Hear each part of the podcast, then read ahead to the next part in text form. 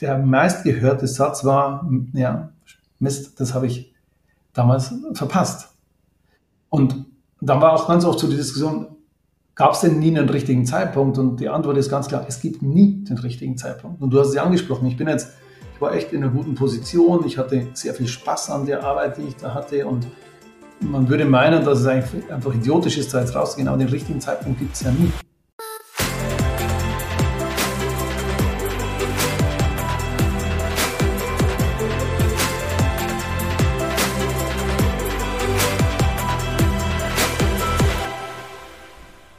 Moin und herzlich willkommen zu einer weiteren Folge des Equalate Podcast.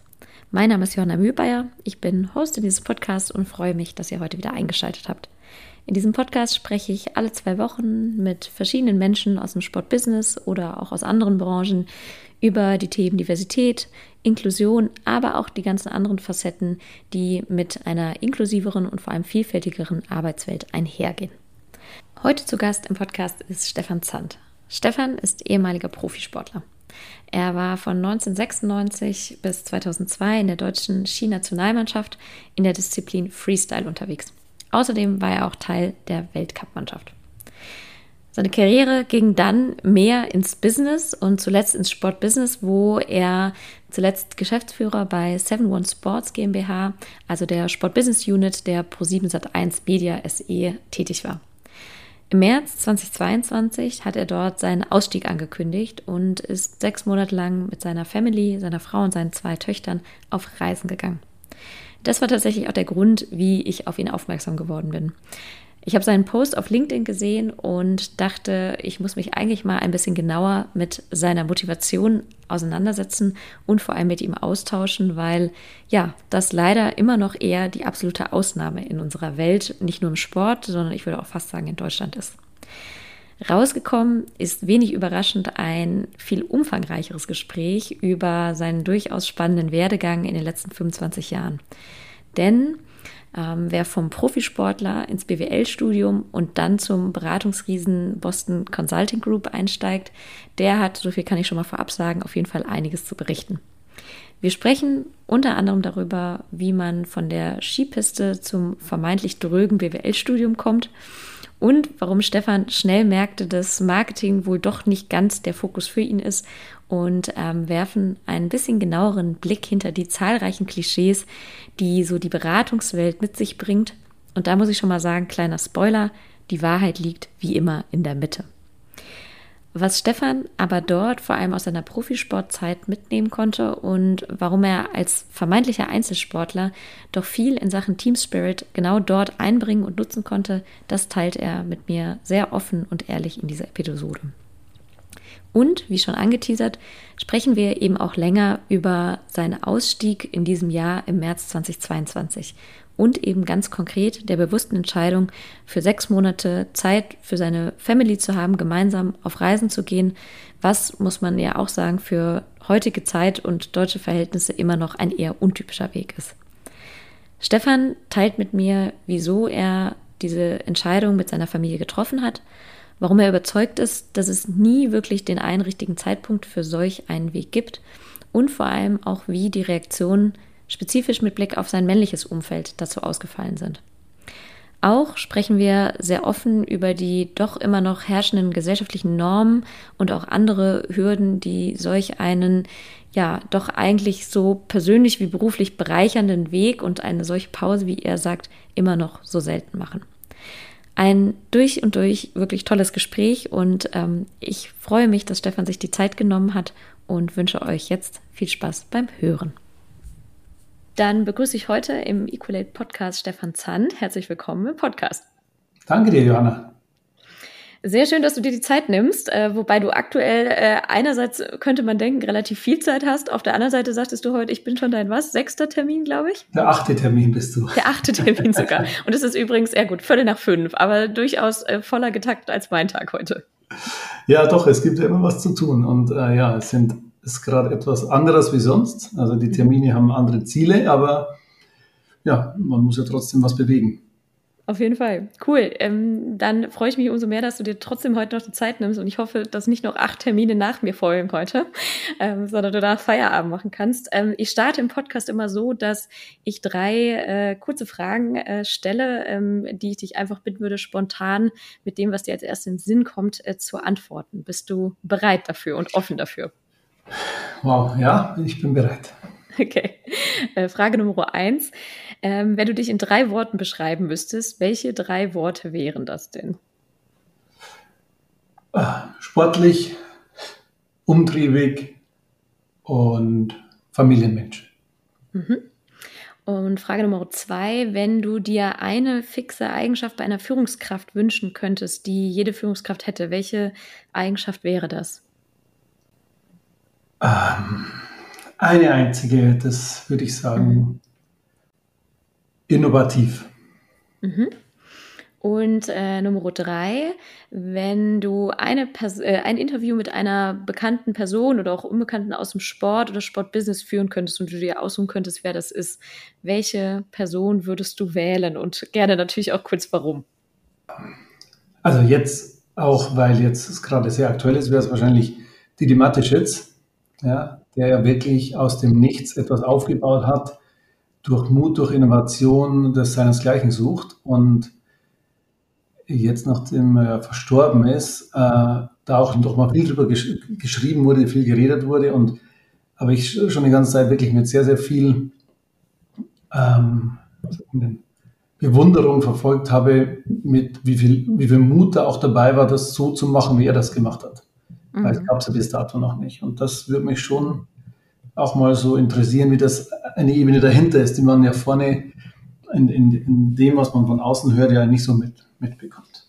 Ja, ja, ja, ist mit Sicherheit. Ähm, bin jetzt gerade aktuell tatsächlich auch in München und gebe die Woche wieder Workshops bei Red Bull und ähm, ja, sicherlich, was ein Unternehmen, äh, also auf jeden Fall erstmal Veränderungen bringt, ne? Und ähm, durchaus Veränderungen natürlich auch immer auch neue Sachen bringen kann, aber er ja durchaus auch das Unternehmen extrem geprägt hat durch seinen Charakter und durch die Art. Also ähm, ja, wird, äh, glaube ich, auch spannend sein, was da insgesamt in den nächsten Monaten und Jahren auch irgendwie noch passiert. Allerdings, wobei ich glaube, dass das Unternehmen steht auf festen Beinen. Das ist ja auch gewachsen über Jahre und auch, also ich vermute, dass auch ohne die Persönlichkeit das Wachstum so weitergeht. Weil das sind ja jetzt mhm. wirklich auch sehr gute Leute am Handeln. Hier und da wird sich Kleinigkeiten verändern, aber ich denke, dass, das, dass sie auf einem sehr, sehr guten Weg sind. Ja.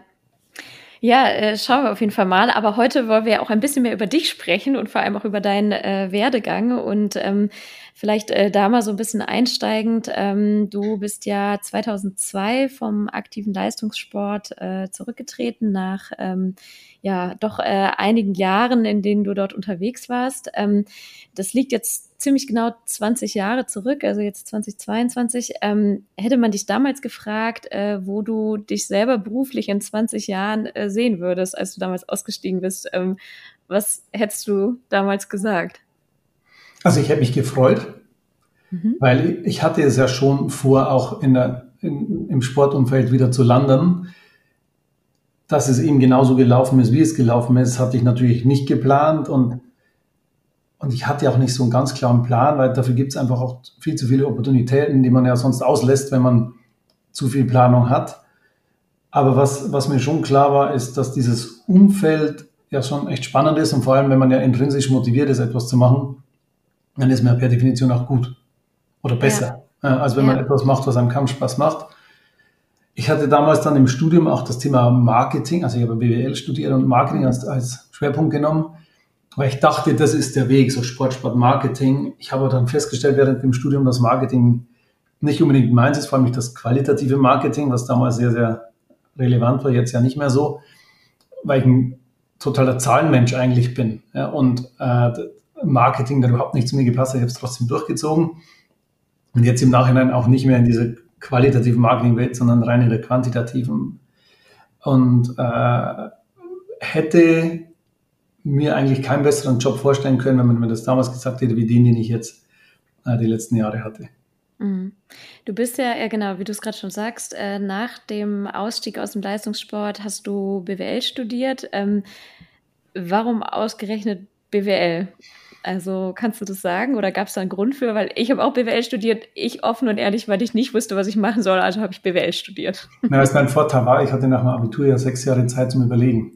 Ja, okay, das, ich, ich hatte nur ein Jahr. Ich war nämlich ein Jahr in Australien, aber da hat sich keine Meinung in Sachen Berufsbild weiterentwickelt, wenn ich ehrlich sein soll. Ich hatte natürlich auch überlegt, Sport, Sportökonomie zu studieren, aber dann war mir eigentlich ziemlich schnell klar, dass mit, mit sechs Jahren Leistungssport ich genügend Erfahrung im Sportbereich habe und das eigentlich dann gar nicht mehr studieren brauche. Mhm. Und somit, das, du hast ein Thema zu 100 Prozent gemacht und somit auch verstanden, Sport. Haken.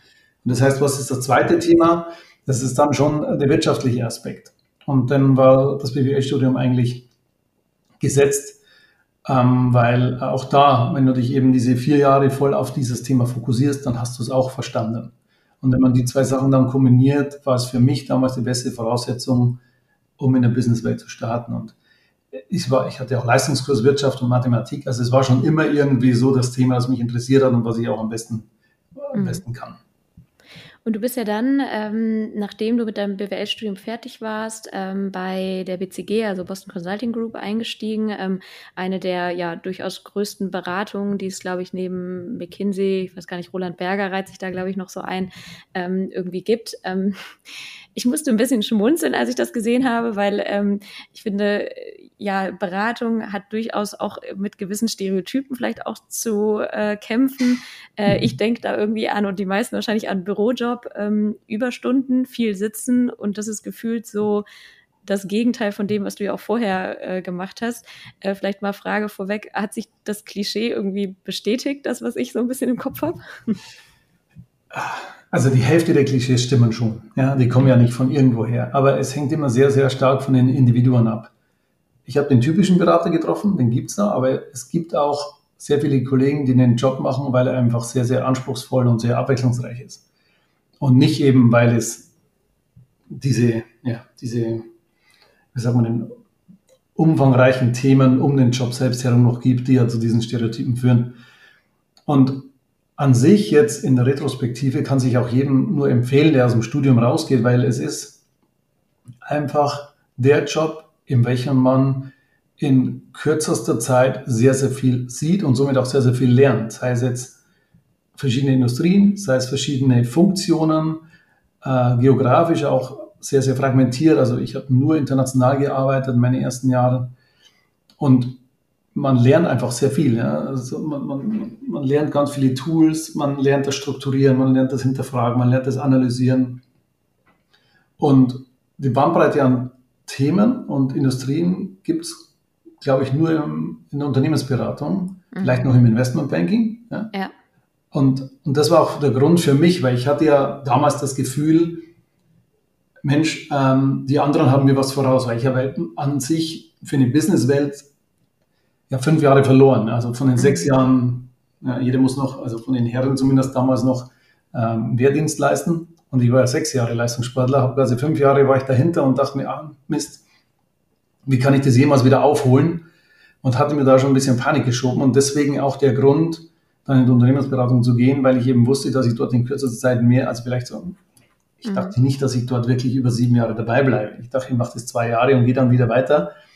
Es hat dann doch sehr, sehr viel Spaß gemacht und das Umfeld ist schon echt, echt cool. Also das ist sehr fordernd. Äh, und man hat sehr gescheite Leute um sich herum und äh, lernt dadurch auch schneller. Und ich hatte beim Skifahren einmal einen Spruch gehört von, das war ein Ami damals, der hat den immer vor sich gesagt, der hat zu mir immer gesagt, once you played with the best, nothing else will do. Right? Und wenn du dann im Skifahren im Weltcup unterwegs warst, dann erwartest du auch im nächsten Schritt wieder Weltcup-Niveau. Ja? Höher geht es nicht als Weltcup. Und ähm, da war auch die Anforderung an mich selbst, okay, such dir einen Job, der wieder auf diesem Niveau angesiedelt ist, wo du nur Weltcup-Leute um dich herum hast. Ja, also Leute mit einer Top-Ausbildung, ähm, mit denen du kognitiv wirklich gut diskutieren kannst und, und Sachen analysieren kannst. Ja, und das habe ich da gefunden. Und, aber ja, es gibt natürlich Individuen, auf die die Klischees wunderbar passen. Aber es gibt auch genau auch gegenteilige Leute da drin, die äh, aus anderen Gründen da sind. Mhm.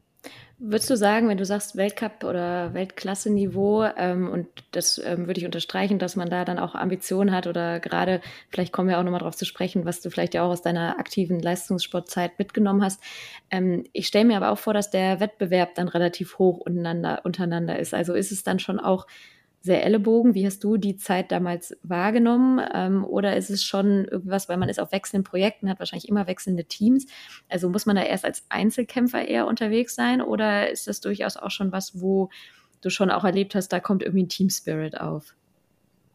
Ja, ist ein bisschen so wie im Leistungssport. Also ich war ja im Einzelsport unterwegs, also im Skifahren. Und man hat ja nur ein Ergebnis für sich selbst. Es gibt kein Teamergebnis. Aber es funktioniert nur, wenn ich ein Team um mich herum habe. Also meine Kollegen, die auf, im Wettkampf auf der Piste meine Konkurrenten waren, aber während des Trainings sind wir ein Team. Und alleine könnte ich das niemals stemmen. Alles möglich, von der Pistenpräparation, gegenseitig Motivation. Da, da ist man aufeinander angewiesen, aber ist dann letztendlich dann wieder Konkurrent. Und das hilft, also man muss Teamplayer sein, auch im Einzelsport. Sonst schafft man es nicht. Und ungefähr so würde ich das dann dort auch wieder sehen und by the way, nicht nur eine Beratung ist, glaube ich, immer so. Und also ich bin ja der festen Meinung, dass der beste Weg, um Menschen zur Höchstleistung zu bewegen, ist Wettkampf und Konkurrenz. Sei es jetzt zwischen Personen, sei es zwischen Kollegen oder sei es zwischen Unternehmen. Sobald mal dieser Konkurrenz- und Wettkampfgedanke weg ist, ja, werden die Leute sich nicht mehr zwingen, nochmal eine Stunde dran zu hängen, nochmal intensiver zu arbeiten, nochmal eine, eine Analyse zu fahren, vielleicht nochmal irgendwo hinzureisen, um irgendwie ein Thema neu aufzugraben. Also es funktioniert schon. Und ich hatte auch mal einen Chef, der hatte das wirklich in seiner Führungskultur integriert. Der hatte verschiedene Teams einfach zum gleichen Thema losgeschickt und hat einfach mal geguckt, wer bringt denn das bessere Ergebnis. Und beide wussten, dass das andere Team auch daran arbeitet. Und glaubst du, wenn du so junge, vor allem Männer, mhm. losschickst, da, da gibt es Höchstleistungen, ja. ja. Wettkampf funktioniert. Und and I love it. Ja, es, ist, es ist der beste Weg, um voranzukommen. Und wenn du sagst, also du hast gerade ja auch schon die Facette des Leistungssports eigentlich auch mit reingebracht, das hatte ich mir auch als Frage irgendwie nochmal notiert, was sind aus deiner Leistungssport oder überhaupt aus deiner Sportzeit die Aspekte, wo du sagst, die haben dir auch in dieser Arbeitswelt und dieser Projektwelt oder Beratungswelt auch extrem geholfen, weil ähm, einerseits sprachst du davon, du wolltest irgendwo hin, wo du vielleicht einen zeitlichen Rückstand irgendwie aufholen kannst mit den in Anführungsstrichen fünf Jahren, die du vielleicht businessseitig verloren hast. Aber hast du, kannst du sagen, dass es Aspekte gibt, wo du sagst, da hast du dann auch wieder schneller aufholen können, weil du aus der Zeit irgendwie was mitgebracht hast, ähm, was vielleicht andere nicht hatten? Also glaube ich ganz fest daran. Leistungssport ist ja, oder Sport insgesamt ist ja gnadenlos. Also es ist ja wirklich so, dass man am Ende der Saison oder am Ende des Rennens ein Ergebnis hat, das ist eine Zahl und die steht vor deinem Namen. Und es gibt keine Ausreden, es zählt nur diese Zahl. Und wenn die Zahl halt zehnmal hintereinander nicht stimmt, dann hat er mehr oder weniger seinen Job verloren ja, muss ich wieder zurückarbeiten.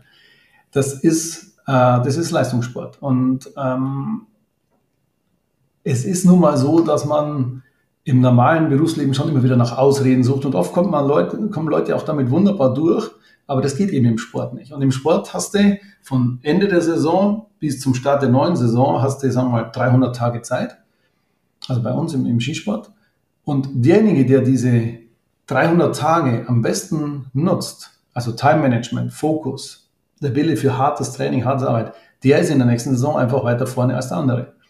Und das sind schon Aspekte, die man dann auch im Businessleben ganz gut einsetzen kann, weil auch da gibt es immer Zeitdruck. Und wenn ich einen Zeitdruck habe und ein Ergebnis abliefern muss, dann hilft es natürlich, wenn man einmal gelernt hat, äh, anständiges Time Management zu entwickeln, sich auf ein Thema zu fokussieren, zu priorisieren.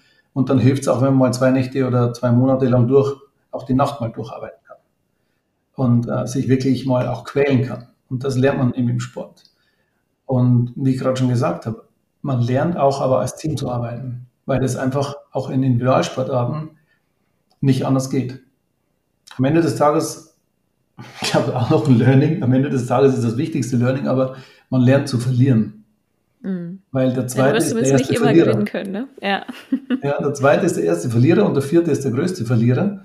Hm. Und es gewinnt eben nur einer. Und wir waren immer, bis zu 100 Leute, die am Start stehen. Es kann halt nur einer gewinnen. Anderen verlieren, wenn du so willst. Und das lernt man. Und das ist, glaube ich, ganz gesund. Und du bist ja dann, um mal so ein bisschen noch weiter zu gehen, du bist ja dann nach äh, knapp sechs Jahren, beziehungsweise im siebten Jahr bei WCG rausgegangen, bist ähm, dann 2014 zu, Pro, zu ProSieben als damals Senior äh, Vice President für Group Strategy and Operations, nannte sich dein Titel. Ähm, vielleicht da mal die Frage, da warst du ja auch noch nicht direkt zurück im Sport. Also du bist ja erst mit äh, Seven One Sports, wenn ich es richtig sehe und verstanden habe, ja sozusagen in das Sportumfeld auch zurückgekommen.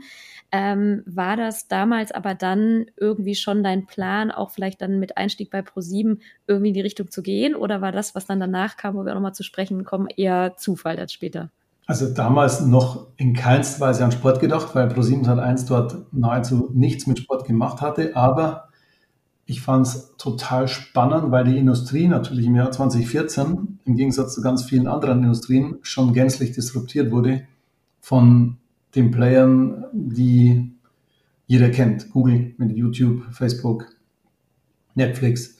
Und das hat mich total fasziniert, dort mitzuarbeiten, weil dort war es schon, schon, schon auch ja, die, die letzten Minuten des Fernsehens eingeläutert. Und da, da ging es darum, ähm, Geschäftsmodelle zu entwickeln und zu diversifizieren, um das Kerngeschäft auszubalancieren.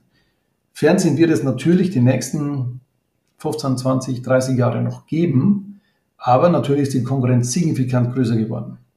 Und nicht nur die, die Konkurrenz, sondern auch die Möglichkeiten, was man als Entertainment- und Mediencompany machen kann. Und Strategie, also ich war Leiter der Strategieabteilung des Konzerns und Strategie ist ja der perfekte Einstieg für jemanden, der aus der Beratung kommt. Weil es erstmal kein operatives Business, also keine operative Verantwortung ist, aber trotzdem schon operativer als jetzt eine Unternehmensberatung, wo man ja immer als externer Dienstleister dazu kommt. Ähm, und es war auch immer klar, dass ich das als Sprungbrett nehme, um dann ins Operative zu gehen. Dass es am Ende des Tages Sport wurde, war Fügung, beziehungsweise haben wir das natürlich auch schon, äh, kann man das ja selbst auch ein bisschen bestimmen. Ich habe damals ja. die neuen Business Units aufgebaut und eine davon war dann eben Sport und da habe ich dann die Hand gehoben und gesagt, das ist doch genau meins. Ja. Aber an sich war es noch nicht klar, als ich rüberging. Das heißt, äh, auch wenn die Frage wahrscheinlich dementsprechend redundant ist, äh, du bist auch nicht unbedingt der Typ jetzt für eine komplette Planung von einer Karriere, beziehungsweise, wenn ich das richtig raushöre, äh, auch in dem Sinne eher schon strategisch zu schauen, was als nächstes kommt, ohne jetzt ähm, schon ganz genau zu sagen, da möchte ich jetzt in zehn Jahren irgendwie stehen. Oder hast du das schon irgendwie gehabt für dich oder irgendein gewisses Ziel dann auch damals? Ich hatte das schon immer, aber ich hatte es nicht ähm, so definiert, in welche Branche und äh, mit welchen Unternehmen oder auch nicht in welche Funktion. Ich wusste aber, dass ich, ähm, ja, dass ich irgendwas bewegen will. Ja, und mhm. bewegen heißt natürlich, je, ich nenne es mal, je höher man in einer gewissen Struktur ist, umso mehr kann man dann auch bewegen. Und das war für mich schon auch immer wichtig, weil ich es eben aus dem Sport auch so kannte und auch bei PCG, wo man sehr individuell arbeitet, dann auch schon wichtig, in einer Rolle zu sein, wo ich, ja, ich gesagt, ich bin vor 20 Jahren aus dem Leistungssport raus, wo man dann auch wieder was, wirklich was selbst bewegen kann, also seine eigenen Ideen umsetzen kann und, und sehen kann, dass man einen Fußabdruck hinterlässt. Aber ich hätte dir niemals damals sagen können, was ist, welche Industrie es ist und welche, welche Funktionen und, und welches Thema.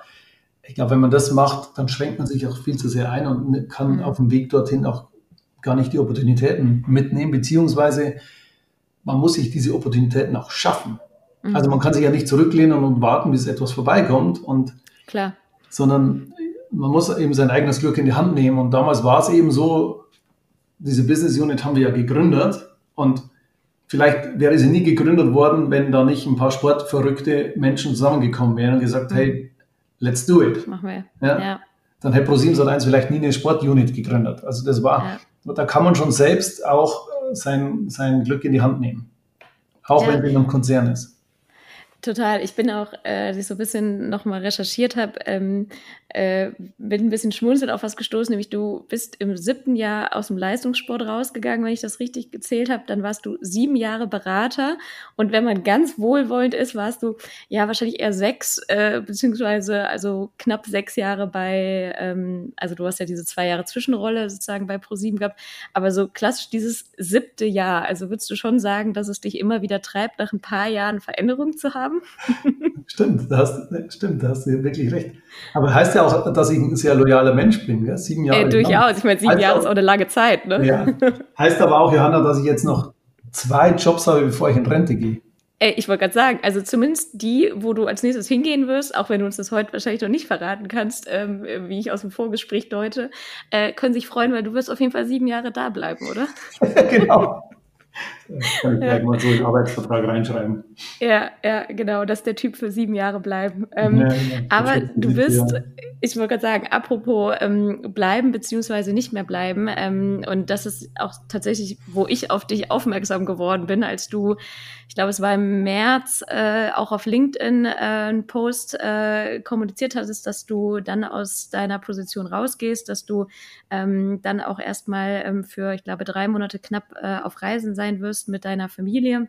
Ähm, sprich, du hast dich entschieden, ähm, aus deiner Geschäftsführungsposition damals dann bei Seven One Sports auch rauszugehen, bist jetzt in Freistellung. Ähm, vielleicht da erstmal als erste Frage, was war deine Motivation, dass du gesagt hast, ähm, du hast dich für diesen Schritt entschieden oder ihr habt euch für diesen Schritt entschieden? Ja, mm, also es war sehr, sehr vielfältig. Mhm. Ja, also es kamen einige Aspekte zusammen. Wahrscheinlich der erste Grund ist der, den du erwähnt hast mit den sieben Jahren. Nein, also primär war es so. Ich frage also, dich in sieben Jahren nochmal. Genau, stimmt. Nein, es gab, also es gab einerseits im Konzern, ich würde es mal nennen, Strukturänderungen, Strategieänderungen, Personalveränderungen, die meine Arbeit sehr erschwert haben. Ja, um es kurz zu machen. Aber und viele der Gründe, warum ich damals 2014 zu dem Unternehmen kam, waren einfach nicht mehr gegeben. Ja, da hat sich das Unternehmen doch auch sehr stark gewandelt über die Jahre. Aber ein anderer Aspekt war auch der, dass ähm, meine, meine älteste Tochter ist äh, im September eingeschult worden. Und meine Frau und ich, wir sprechen schon seit Jahren darüber, dass wir mal einfach auch mal eine Weltreise machen wollen mit den Kindern. Und das war somit die letzte Chance, weil wenn einmal Schulpflicht in Deutschland, kommst du nicht mehr raus. Und somit war das das letzte halbe Jahr, das wir noch, das wir noch hatten, ja, bevor die Schulzeit losgeht. Und das war eben von März an ungefähr ein halbes Jahr. Das hat ganz gut gepasst. Und das hat dann, da kamen ganz viele Aspekte zusammen, die dann auch mehr oder weniger den Zeitpunkt definiert haben. Vorher war Corona, da konnte man natürlich, da waren noch, waren noch sehr, sehr viele Themen, die auf Corona fokussiert waren und, und auch ähm, ich hatte gehofft, dass nach Corona dort sich dann wieder in dieser Struktur viele Sachen ändern und auch in der, in der Strategie Sachen ändern. Das war aber dann äh, auch nicht der Fall. Also es lag nicht nur an Corona und dann war es für mich auch genau der richtige Zeitpunkt, äh, mhm. um, um da rauszugehen. Es, es, ist mir nicht schwer, es ist mir nicht leicht gefallen, es ist mir sehr, sehr, sehr, sehr schwer gefallen. Ich meine, mhm. alles, was da drin ist, haben wir über die letzten Jahre aufgebaut in diesem Team. Und da hatte ich schon auch das, die eine oder andere Träne in, in den Augen, als ich mich da mhm. verabschiedet habe vor der Mannschaft. Leider gab es keine persönliche Abschiedsparty, weil wir dann noch unsere Corona-Auflagen hatten im, im Konzern. Aber es ist mir schon extremst schwer gefallen, mhm. weil das ich schon auch eine große emotionale Bindung zu dem habe, was wir da aufgebaut haben über die letzten Jahre. Du warst ja damals dann aber auch als Geschäftsführer dort tätig, sprich, ähm, du hast irgendwie einen hohen Posten. Da kann man einerseits irgendwie sagen, klar, du äh, findest sicherlich auch irgendwie leicht wieder einen Job. Ähm, nichtsdestotrotz auf der anderen Seite macht man sich ja wahrscheinlich schon auch Gedanken, wie geht es irgendwie weiter? Also war das für dich was, was eine Rolle gespielt hat? Nein, zu dem Zeitpunkt überhaupt nicht. Ich habe mir auch, das war jetzt keine Sekundenentscheidung, sondern ich habe mir ja schon wirklich Gedanken gemacht. Und ich habe in meinem Leben schon sehr, sehr viele Lebensläufe gesehen und auch sehr viele Interviews geführt. Unter anderem war ich bei BCG, ich war ja drei Jahre davon in, in Dänemark, war ich dort Recruiting-Chef für Dänemark und habe dort tausende von Interviews geführt. Und dieses Thema war immer eins, auf was ich positiv aufmerksam wurde, wenn jemand irgendetwas gemacht hat, was eben nicht dieser klassische Streamline CV war. Das war bei mir ein positiver Aspekt. Ja? Und äh, ich hoffe auch, dass ich zukünftig auch wieder mit Personen zusammenarbeite, die das auch als einen positiven Aspekt sehen, weil sonst, glaube ich, passen sie auch nicht wirklich zu mir. Und es ist, glaube ich, auch fein und fair, dass man nach doch intensiven ja, 25 Jahren oder was ich jetzt insgesamt aktiv bin, sich auch mal Zeit nimmt und ein bisschen durchatmet und auch wieder Quality Time mit, jetzt mit der Familie nachholt, was ich ja, ich habe einfach viel, ich habe sehr, sehr viel gearbeitet. Und ich werde auch zukünftig wieder sehr, sehr viel arbeiten, weil es mir einfach sehr viel Spaß macht. Aber diese Zeit ein bisschen wieder nachzuholen und näher an die Kinder ranzurücken und an die Familie ranzurücken, hat schon was, ist schon was wert. Und ich glaube, dass es auch für den nächsten Job sehr positiv sein wird, weil die Energie, die man jetzt getankt hat und auch die Ausgeglichenheit und auch die Gedanken, die man zwei, drei Schritte zurückgemacht hat und die Bücher, die man dann gelesen hat, das, das kann man dann wieder einsetzen und im, im positiven Sinne. Und ich glaube nicht, dass ich irgendwas in der Zeit verloren habe. Das Interessante ist ja bei allen Gesprächen, die ich jetzt geführt habe, und das also gar nicht Bewerbungsgespräche, sondern einfach mit dem Netzwerk, ja, mit dem Business-Netzwerk, war durchwegs positiv. Sagt jeder, wow, mega geil, ja, da beneide ich dich. Und viele haben auch gesagt, ah Mist, das habe ich verpasst. Oder oft kam auch der Spruch, ah Mist, ich habe damals nur drei Wochen geschafft. Mhm. Ja, also das war ganz. Das, darf ich dich, ich wollte sagen, darf ich dich fragen, sind das äh, wahrscheinlich hauptsächlich Männer, mit denen du sprichst und die da dir das Feedback geben? Oder? Ja, Johanna, du kennst ja unsere Branche, gell? das sind ja. schon 90 Prozent okay. Männer. Ja, und ja. somit auch, äh, das heißt jetzt Medienwelt, das heißt Sportmedien noch viel schlimmer. Mhm. Aber ja, das sind primär Männer. Mhm. Aber auch da, also der meistgehörte Satz war, ja, Mist, das habe ich damals verpasst. Mhm. Und dann war auch ganz oft so die Diskussion, gab es denn nie einen richtigen Zeitpunkt? Und die Antwort ist ganz klar, es gibt nie den richtigen Zeitpunkt. Und du hast es ja angesprochen, ich bin jetzt, ich war echt in einer guten Position, ich hatte sehr viel Spaß an der Arbeit, die ich da hatte und man würde meinen, dass es eigentlich einfach idiotisch ist, da jetzt rauszugehen, aber den richtigen Zeitpunkt gibt es ja nie. Ja. Und es gibt immer ganz viele Argumente dagegen, warum es gerade nicht geht. Mhm. Und dann, wenn man mal draußen ist, Johanna, merkt man, du, das läuft ja alles wunderbar weiter. Ja, das ist. Ja, also wir sind alle nicht, also wir sind alle ersetzbar, sagen wir es mal so rum. Also, so sehr man auch glaubt, dass man in einer Welt lebt, wo das das Wichtigste ist, was man tut. Ähm, ich glaube, ähm, es gibt sehr wenige Jobs und Personen in der Welt, die wirklich sagen können, ähm, sie sind unabdingbar. Hier und da gibt es schon wieder ein paar Sachen, wo ich dann natürlich jetzt im Hintergrund sitze und denke, oh, okay, das hätte ich, glaube ich, anders gemacht. Oder das, ähm, das hätte nicht passieren dürfen. Oder mit Blick auf was? Oder mit auch, ähm, Nein, einfach, einfach äh, Entscheidungen oder auch mhm. ähm, Verhandlungen, die dann nicht mehr so positiv liefen. Mhm. Wo man sagen will, okay, da, da hat es vielleicht dann schon Sinn gemacht, dass es eine Geschäftsführung gibt, die genau für solche Themen immer gearbeitet und gerackert hat. Ja. ja und dann mag man eben sagen, ja, aber du, das ist eh nur der Geschäftsführer, der macht ja operativ sowieso nichts. Und, aber es wird ganz oft unterschätzt, wie viel Arbeit es eigentlich ist, um im Hintergrund auch ein Netzwerk aufrechtzuerhalten, wenn es dann mal wieder zu, ne zu, den nächsten Verhandlungen kommt, dass man dann einfach schon einen kleinen Vorsprung hat. Mhm. Oder dass man einfach eine Information mehr oder weniger hat. Mhm. Oder dass man sich auch schon mal Gedanken gemacht hat, wie das Unternehmen in fünf bis zehn Jahren dastehen sollte.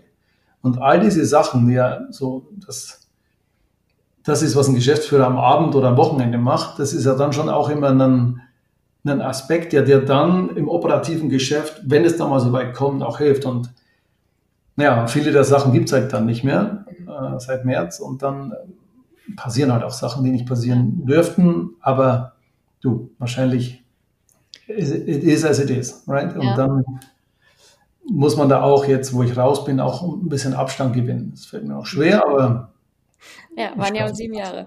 Ähm, ja, total. Ähm, was also mich nochmal interessieren würde, wo wir wissen, dass das natürlich wahrscheinlich von Person zu Person auch anders ist, oder auch Frage, ob du da überhaupt so tief in Gespräche eingestiegen bist. Aber der Punkt, dass du sagst, dass viele, also Männer sagen, sie also bereuen das fast so ein bisschen, dass sie sich nicht mehr Zeit genommen haben oder dass sie diesen Zeitpunkt verpasst haben. Und ich frage mich natürlich auch aufgrund meines Berufes, weil das auch eines der Themen sind, mit denen ich mich natürlich viel auseinandersetze, so nach dem Warum. Ähm, weil erstmal, wie du richtig sagst, es gibt eh nicht den einen richtigen Moment. Und die Frage ist ja auch immer so, ähm, wenn ich es möchte, dann muss ich es halt irgendwie tun. Und ich frage mich so ein bisschen, ist es ein bisschen die gesellschaftliche Stereotype? Ist es teilweise natürlich vielleicht auch ein finanzielles Thema, muss man ehrlicherweise sagen? Also bist du da mal mit einigen irgendwie tiefer eingestiegen, wo man auch nochmal, sage ich mal, mehr als dieses Mensch, cool, dass du es gemacht hast, ich hätte es auch gern gemacht, ähm, da auch nochmal näher thematisiert hat? Also ich glaube, das ist primär ersteres ist, Johanna. Und so sind wir bei dir auch ins Gespräch gekommen, ja, weil das ist, glaube ich, einfach noch nicht in der Gesellschaft dort angekommen, wo es sein sollte. Die Frau, dass sie eine Auszeit nimmt, hat jeder akzeptiert, weil es eben, ja, ja, wie sagt man, physisch ja nicht anders geht. Ja. Beim Mann ist es überhaupt noch nicht angekommen und ich glaube, das Finanzielle ist es nicht mal. Zumindest viele, mit denen ich gesprochen habe, von denen kann man erwarten, dass sie es finanziell auch durchstehen würden. Ja, oder du kannst ja, ja auch längerfristig planen. Ne? Also es ist ja auch nicht so, dass man, also es kommt ja nicht in der Regel nicht komplett überraschend. Ja. Aber es kann sich auch nicht jeder leisten, das muss man ja. auch sagen. Also das ist, da, das sind natürlich Limitationen erstmal, weil die, die, Kosten laufen ja weiter, auch wenn man sonst, wenn man irgendwo in Australien gerade ist. Aber ich glaube, der Hauptgrund ist wirklich noch der, dass es, dass, dass dass man immer davon ausgeht, dass ein gewisser Druck da ist, dass man das rigoros durchzieht und dass es negativ angesehen wird, wenn ich das dann mal so mache, beziehungsweise auch dieses, der FOMO-Gedanke, dass man sagt, wenn man äh, da raus ist, es könnte ja irgendwas passieren, wo ich nicht dabei bin und das fällt dann wieder auf mich zurück. Oder auch der Gedanke, hm, ich bin so wichtig für diese Firma, die können ohne mich gar nicht. Ja. Was natürlich ja. auch nicht stimmt. Ja. Aber der primäre Grund ist, den du erwähnt hast, es ist einfach so ein Stereotypenthema, es ist einfach nicht im Gedankengut irgendwie verwurzelt, dass, dass man das macht. Ja, ja, und es ist auch ein Stück weit trotzdem auch eine, eine Rollendenke, unabhängig davon, klar, die Frau kriegt das Kind, aber danach, sage ich mal, gibt es in unserer Welt heute auch äh, Mittel und Wege, wie man alles andere ja sich theoretisch auch teilen könnte. Ich hatte, weil es mich ja auch immer wieder interessiert, auch nochmal nach einer Zahl geguckt und also vier von zehn Eltern, Studie 2019 vom, vom Deutschen Institut für Wirtschaft, also vier von zehn Vätern nehmen überhaupt nur Elternzeit und davon 72 Prozent halt nur diese zwei Monate, die ja durch dieses Elterngeld Plus Ding auch wahrscheinlich genau diese zwei Monate sind, weil dann gibt es irgendwie zusätzlichen finanziellen Anreiz. Bei den Frauen sind es äh, wenig überraschend über 90, 90 Prozent und dann vor allem in einer Länge von in der Regel über zwölf Monate. Ne? Und das ist natürlich auch wenn das heute nicht Fokus ist, aber auch eines der aus meiner Sicht hundertprozentig äh, größten Gaps oder Themen, warum wir auch in Führungspositionen ein Geschlechterdiversitätsthema haben, weil das natürlich dann die Momente sind, wie du sagst, Fear of Missing Out oder Fear of uh, Losing My uh, Leadership Position, muss man sozusagen. Ne? Mhm. Wobei, also ich glaube schon, also den finanziellen Aspekt darf man jetzt nicht unterschätzen. Vor allem, ja. wenn man die breite Masse sich anguckt. Und du, die Zahlen, ja. die du jetzt genannt hast, waren ja die breite Masse. Und dann nimm mal, sagen wir so, ein Drittel davon würde es sich leisten können. Ja? Mhm. Und, aber dann ist die Zahl, also keine Ahnung, wie dann sich die Prozentzahlen dort äh, verschieben, äh, wenn man sich nur diese Peer Group anschaut, die sie auch finanziell machen könnten. Ähm, höchstwahrscheinlich sind es weniger, mhm. würde ich vermuten. Ja, wenn du jetzt nur die Peer Group anguckst, die es finanziell stemmen könnten, weil die natürlich auch in Position sind, wo eben dann man denkt, oh, da kann ich nicht raus, ich bin viel zu wichtig oder ja. ich kann da nicht Wäre auf jeden Fall spannend, mal zu untersuchen, ne? Ja. ja, und weil, also du darfst, also ich würde mal wirklich die ausblenden, also die Gruppe, die einfach ein Haus gebaut haben und einfach ein Darlehen zurückzahlen müssen. Oder ja. die einfach noch nicht in der Gehaltsstufe sind, wo sie einfach ihre Miete permanent zahlen können, wenn sie mal ein halbes Jahr raus sind. Mhm. Ähm, weil das, das, das, das, da vergleichst du nicht äh, Äpfel mit Äpfeln. Ja. Aber bin ich bei dir. Ein, nur ein Gedanke, den ich da gerne mit anbringen möchte, weil ich weiß, es werden mir im Nachgang einige zum Podcast dann sagen. Ähm, es bedeutet ja auch nicht unbedingt, dass man, also dass beide, so wie bei euch, sagt, ihr nehmt ein halbes Jahr Auszeit, sondern theoretisch könnte ja auch die Frau wieder arbeiten gehen, die ja ganz oft auch, äh, vielleicht auch in der Position davor war, wo man sagt, sogar oft Einkommensklassen gar nicht so unterschiedlich. Ne? Ja, ähm, aber das ist dann ja. eine Diskussion, die führen wir genau, in anderen 100 Prozent. Ich bin jetzt von meiner Position, genau, ich bin von mir aus, genau, wir beide raus sind, um, um Familie gemeinsam zu wachsen. Ja. Genau, du hast recht. Natürlich ähm, sollte es auch so sein, dass, dass wenn es finanziell möglich ist und eben, also es wäre dann möglich, wenn die Frau arbeitet und der Mann zu Hause bleibt, dass das dann ganz ja. normal das Thema ist in unserer Gesellschaft und ähm, keiner komisch hinguckt. Ich glaube auch nicht, dass, also, aber da bist du tiefer drin, ich glaube auch nicht, dass Leute da komisch hingucken. Also ich, ich, ich würde mich freuen, wenn da Leute bei mir im Bewerbungsprozess gekommen, die genau sowas gemacht haben, weil ich weiß, dass sie in der Zeit wahrscheinlich mehr gelernt haben oder mehr mitnehmen für den Job dann später, als wenn sie ganz normal ihren Standardjob weitergeführt hätten. Ja, ja. Also du darfst ja nie unterschätzen, und das habe ich aus meiner Sportzeit gelernt, wie, wie viel man über sich selbst lernt, wenn du was machst, was komplett außerhalb von diesem früh ins Büro gehen und abends wieder nach Hause gehen Zeit gemacht wird. Und ja. ich glaube, da kommt das auch. Ich glaube, wenn man dieses Thema ein bisschen mehr irgendwie kommunikativ nach vorne bringt und proklamiert, dass man, dass das einfach eine sehr, sehr wertvolle Zeit ist, auch für den nächsten Arbeitgeber oder für den gleichen Arbeitgeber, wenn man zurückkommt, dann wird das Thema wahrscheinlich auch sehr, sehr viel, oder nicht sehr, sehr, wahrscheinlich öfter angenommen als, als aktuell. Ja, ja, absolut. Nee, total. Also ich glaube auch, ähm, da kann man auch noch ganz viele Gespräche anschließend führen und da gibt's auch, also die Facetten sind ja auch da vielseitig, ne? Wie du sagst, ähm, Einkommenssituationen wollen beide länger frei nehmen, ist ja was anderes, als wenn man sagt, irgendwie man tauscht sich da aus, welche Branche, welche Position hat man. Also da muss man, wie immer, der Teufel steckt halt im Detail und ähm, da, da kann man das ja auch schwer, schwer pauschalisieren. Ähm, und wir hatten ja auch darüber gesprochen, Jana, es gibt ja nie den richtigen Zeitpunkt. Und ich glaube, ja. so Familie ist ein sehr guter Zeitpunkt. Ja. Ja, aber es sollte auch meines Erachtens jemand einfach mal machen, äh, vorher rauszugehen. Dann ist es eben keine Elternzeit, mhm. aber dann ist es eben Zeit für sich selbst. Voll, absolut. Und, ähm, so. Total. Und wir hatten ja vielleicht das noch abrunden dazu zu sagen, ähm, weil das ja auch Thema bei uns war oder ich auch nochmal recherchieren musste, wenn man nämlich eine Führungsposition beziehungsweise wenn man eine Geschäftsführerinnenposition innehat, auch die Frage, kann man überhaupt Auszeit nehmen?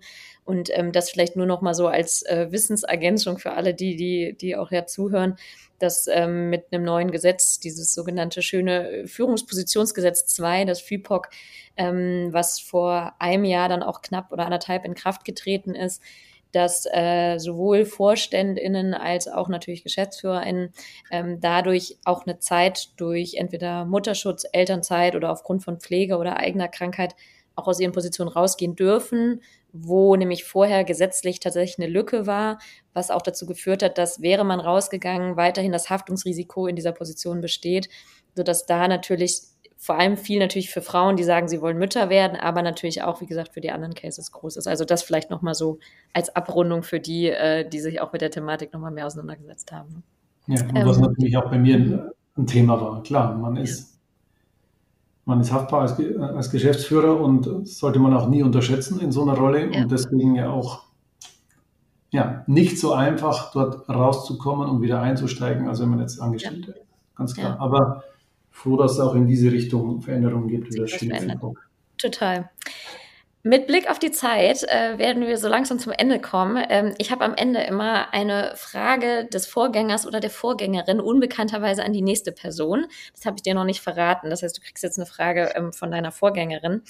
Und ähm, das war Claudia Feiner, die ist bei einem bekannteren, größeren Automobilhersteller äh, unterwegs und hat dort ein äh, LGBTIQ-Plus-Netzwerk gegründet, und zwar das erste.